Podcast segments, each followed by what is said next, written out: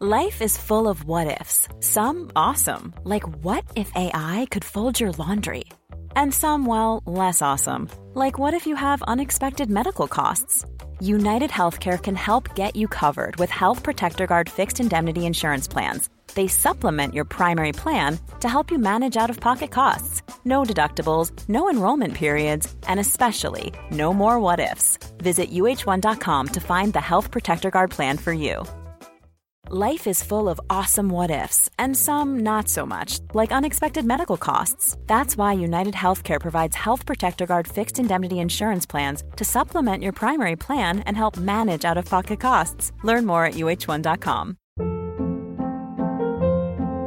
Hold up. What was that? Boring. No flavor. That was as bad as those leftovers you ate all week. Kiki Palmer here, and it's time to say hello to something fresh and guilt-free. Hello Fresh. Jazz up dinner with pecan-crusted chicken or garlic butter shrimp scampi. Now that's music to my mouth. Hello Fresh. Let's get this dinner party started. Discover all the delicious possibilities at hellofresh.com.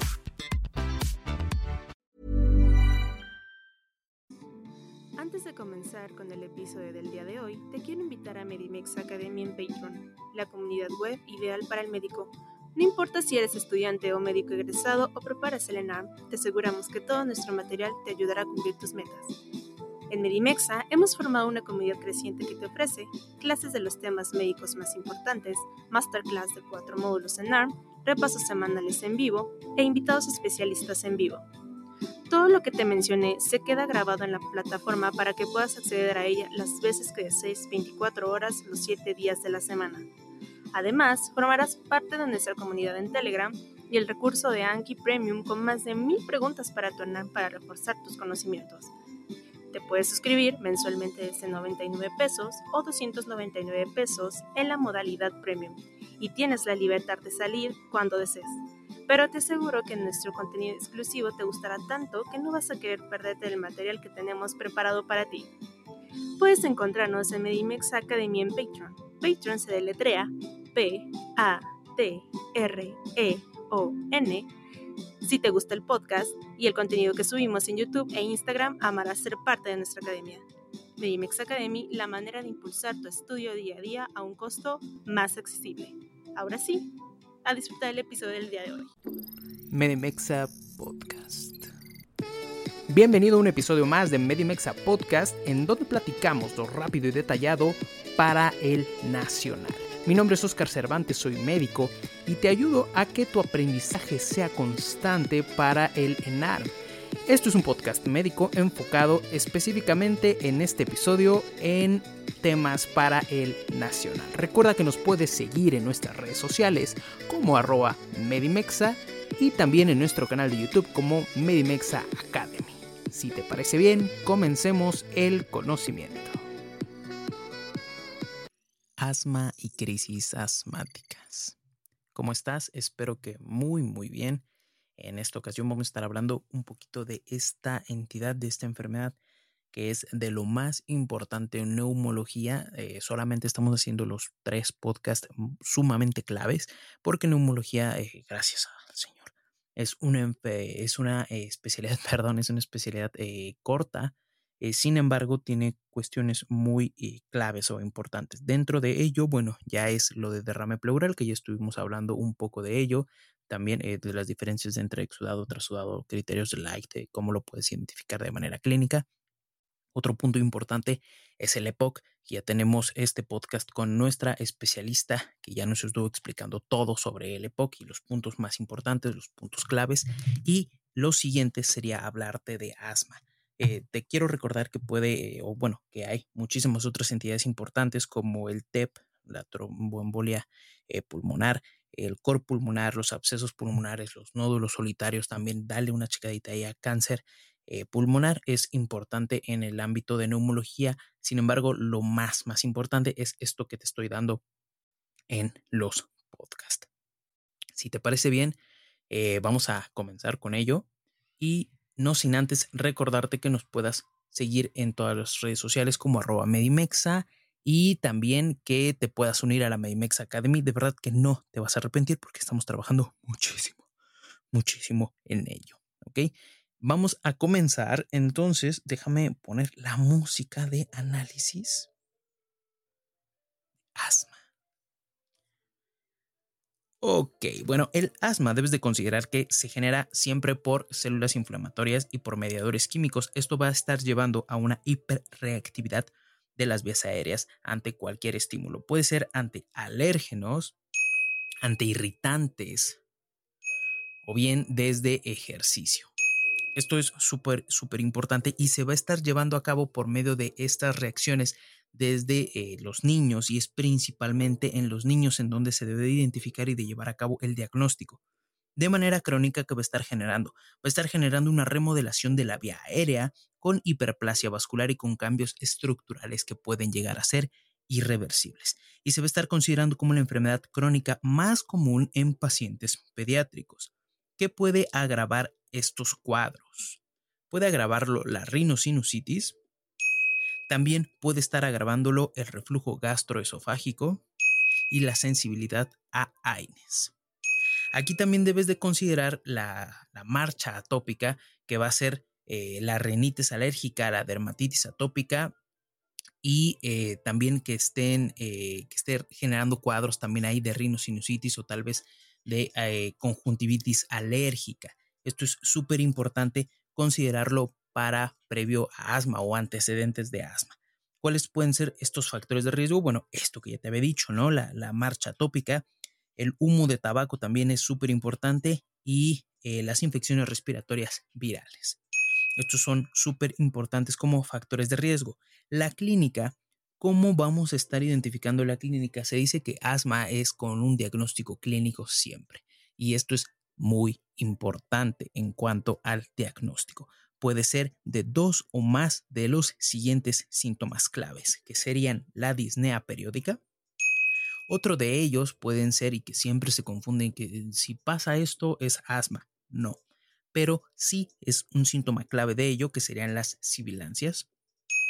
Otro de ellos sería la opresión torácica. Y por último, puede ser también la tos seca o paroxística de predominio nocturno. Estos son eh, de dos o más de estos síntomas claves, bueno, ya te pueden hacer pensar en asma. También puede haber atopia, eczema, rinitis alérgica, conjuntivitis alérgica, dermatitis, lo que ya te había mencionado anteriormente. En cuanto al diagnóstico, la GPC siempre va a estar eh, considerando como primera opción el diagnóstico clínico y eh, esto se debe de considerar o se debe de confirmar, perdón, me fue la onda, se debe de confirmar por algo que seguramente ya lo sabes, que es eh, la espirometría. En cuanto a la espirometría, debemos de encontrar algunos puntos muy importantes que va a ser una instrucción, una, que va a ser, perdón, no es una obstrucción, es una obstrucción reversible del flujo aéreo. Esta obstrucción reversible del flujo aéreo va a estar mejorando de más de 12%, la FEBI, aquí es, eh, acuérdate que la espirometría debemos de considerar dos puntos importantes, la CBF y la FEB, eh, o la BEFI o la BEF1, te lo voy a decir como BEF1, para no este, como confundirnos, en donde la BEF1 va a estar mejorando más de 12% con más de 200 mililitros de un broncodilatador que es salbutamol. Entonces le da al niño salbutamol, mejora la, la BEF1, de una BEF1 base que ya teníamos mala, mejora más de 12% y esto ya también nos hace pensar en eh, la confirmación diagnóstica de asma. La espirometría debes de considerar que el flujo expiratorio medio va a estar confirmando el diagnóstico de asma y se va a estar considerando como gold estándar. Es súper importante la espirometría. También debemos de considerar la relación del CBF y de la BEF1. Esta relación llega a ser inferior a 70% y es diagnóstico de obstrucción, obviamente del paso de aire en esta cuestión. ¿Cómo lo vamos a estar clasificando? Por gravedad. Por gravedad se va a estar clasificando en dos cuestiones, en asma intermitente y en asma persistente. En cuanto al asma intermitente, vamos a tener un cuadro de una vez por, semana, de una vez por semana, perdón, de menos de dos síntomas nocturnos al mes y una BEF1 de más del 89%. En cuanto al persistente, se va a estar dividiendo en tres, en leve, en moderada y en grave. El asma persistente leve, vamos a tener, te voy a decir nada más dos puntos, síntomas de una vez por semana y una BEF1 de más de 80%. En cuanto a la moderada, síntomas diarios, vamos a tener exacerbaciones que afectan el sueño y una BEF1 del 60 al 80%. Y en cuanto a la grave, vamos a tener síntomas diarios y nocturnos, obviamente va a estar limitando completamente a los pacientes y una BEF1 de menos de 60%. También debes de considerar aquí algo importante que son los fenotipos. En cuanto a los fenotipos, nos va a estar hablando que hay cuatro. Tenemos un asma alérgica, una no alérgica, una con limitación del flujo de aire y, una, un asma con obesidad. Son pacientes eh, obesos. Y posterior a esto, eh, te quiero hablar un poquito de las crisis asmáticas. Las crisis asmáticas los vamos a estar clasificando según su gravedad en leve, también en moderada y grave. Esto es súper, súper importante porque también es una parte esencial del el asma. El asma, en cuanto a su clasificación leve, va, el paciente va a estar hablando, va a estar llegando obviamente a urgencias porque es una crisis asmática, va a estar llegando eh, hablando en frases, no va a tener uso de músculos accesorios y va a estar saturando prácticamente de 90 a 95%.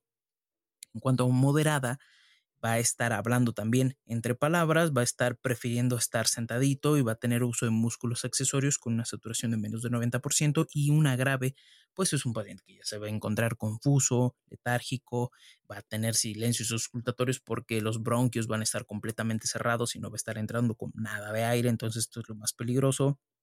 Y una frecuencia cardíaca puede llegar a elevarse hasta de más de 140 latidos por minuto.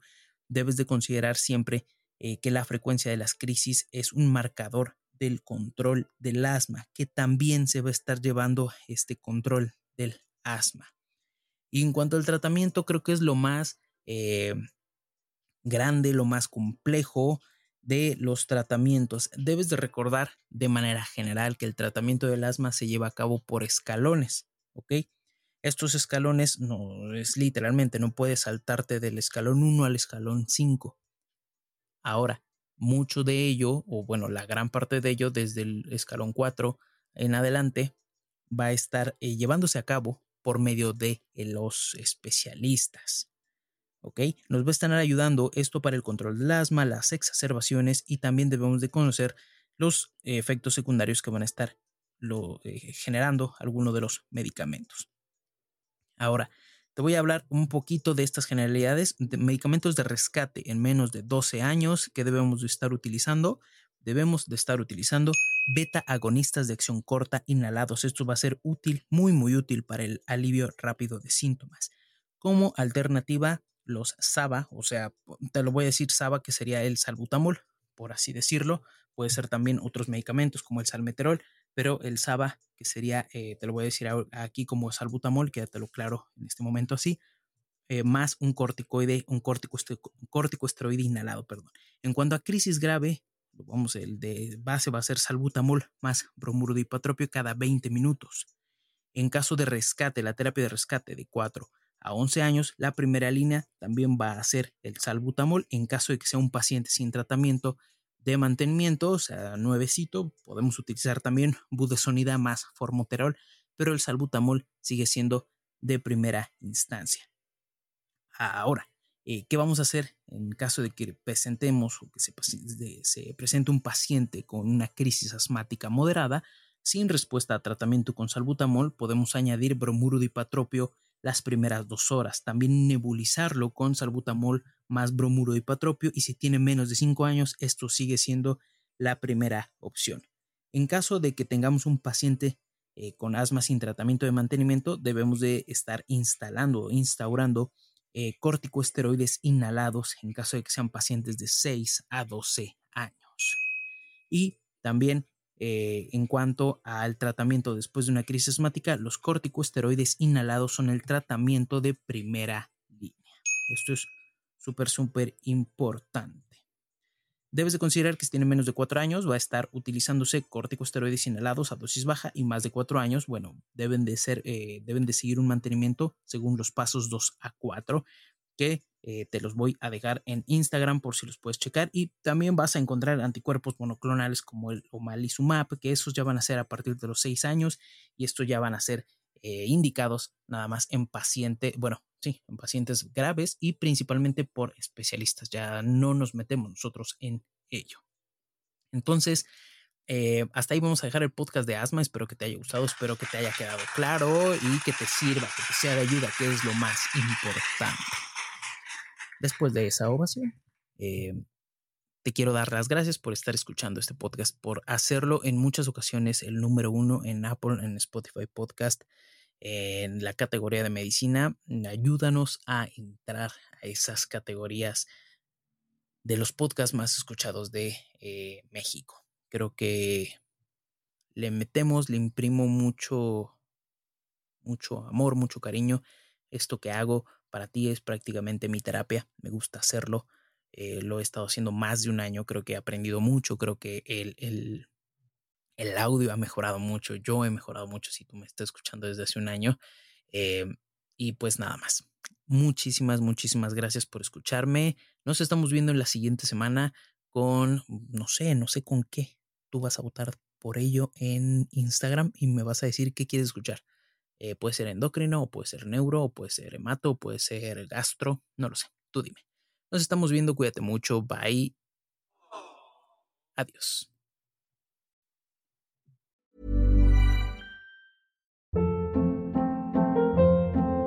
Hold up. What was that? Boring. No flavor. That was as bad as those leftovers you ate all week. Kiki Palmer here, and it's time to say hello to something fresh and guilt-free. Hello Fresh. Jazz up dinner with pecan-crusted chicken or garlic butter shrimp scampi. Now that's music to my mouth. Hello Fresh. Let's get this dinner party started. Discover all the delicious possibilities at hellofresh.com.